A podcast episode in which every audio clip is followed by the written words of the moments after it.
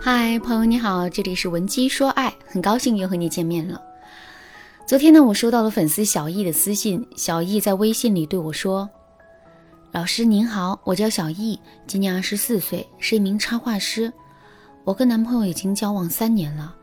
最开始的时候，他对我真的很好，我们的感情也很和谐。可是最近一段时间，我们却总是因为一些小事吵架。随着吵架的次数越来越多，他对我也变得越来越不耐烦了。再到后面，他更是采用了一些极端的方式来应对我们之间的争吵。比如说，他会在吵完架之后三天三夜不理我，让我一个人唱独角戏；再比如，他会以分手做要挟，动不动就删除我的联系方式，以此来逼着我跟他道歉妥协。老师，我现在真的很迷茫。我们动不动就吵架，我们的感情也每天都在分手的边缘徘徊。这样的日子，我还应该继续下去吗？听完了小易的问题之后，我们马上就意识到，这并不是一个个例，而是一个普通现象。为什么情侣之间的争吵、冷暴力和闹分手会成为一个普遍现象呢？其实啊，这完全是因为我们普遍缺乏处理两个人之间冲突的能力。所以，当冲突到来的时候，我们往往会在本能的作用下做出一些自然而然的应对。但真正的科学有效的方法呀，往往是需要我们对本能进行克制的。所以，我们基于本能的一系列操作，很容易会让两个人的感情变得更加糟糕，两个人之间感情问题变得更加严重和糟糕了。之后我们会怎么做呢？没错，当我们对感情问题产生一种失控感的时候，我们会极力的去寻求用一种最快的方式去摆脱目前的麻烦。正是基于这种诉求啊，冷暴力和分手要挟就应运而生了。当然啦，这还不是最严重的问题，更严重的问题是，男人会在一次又一次的冷暴力和提分手之中，把冷暴力和提分手当成是解决问题的唯一方法。打比方来说啊。我们的大腿摔伤了之后，我们一直给自己吃止疼药，管用吗？不管用，对吧？虽然我们暂时摆脱了疼痛，但大腿的伤并没有好，所以呢，之后随着时间的累积呀，我们的病情肯定会变得更加严重。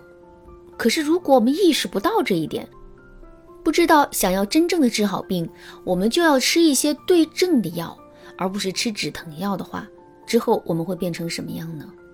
很简单，当我们再次感受到大腿的疼痛的时候，我们只会认为这是自己止疼药吃的还不够，而不是自己吃错了药。感情也是如此，想要彻底的治好两个人总是争吵的情感问题，我们就一定要先让男人意识到，冷暴力和提分手并不能解决两个人之间的问题。怎么才能让男人意识到这一点呢？跟男人直抒胸臆，把我们的思考告诉他。这一点用都不会有的，男人只会把我们的建议当成是说教，进而，在逆反心理的作用下，变得更加坚信自己的想法。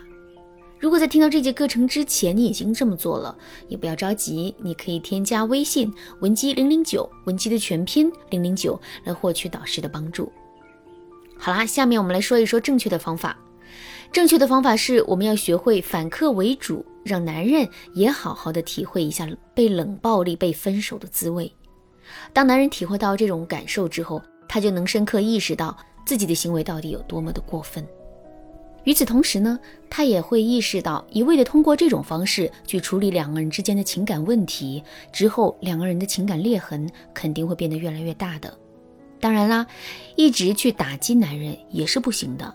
在这个基础上，我们还要给到男人希望。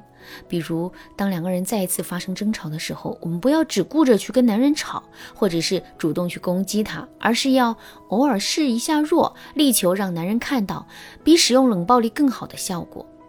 当一个人可以不战而屈人之兵的时候，他怎么可能还会选择战斗呢？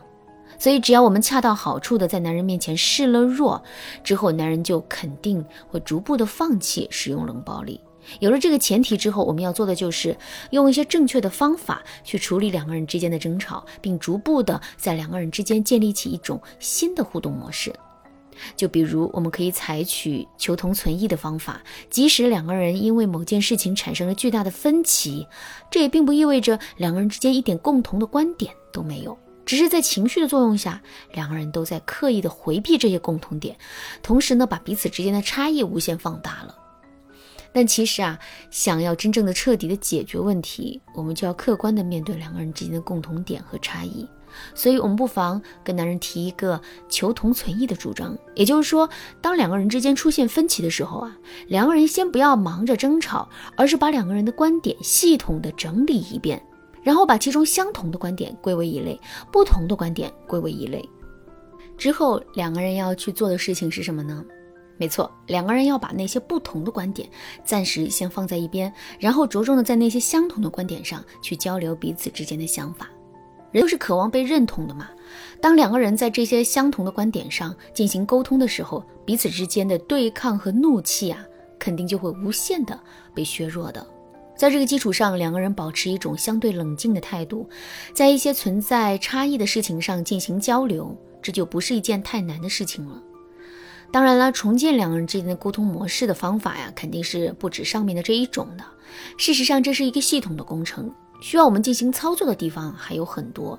如果你想对此有更多的了解和学习，可以添加微信文姬零零九，文姬的全拼零零九，来预约一次免费的咨询名额。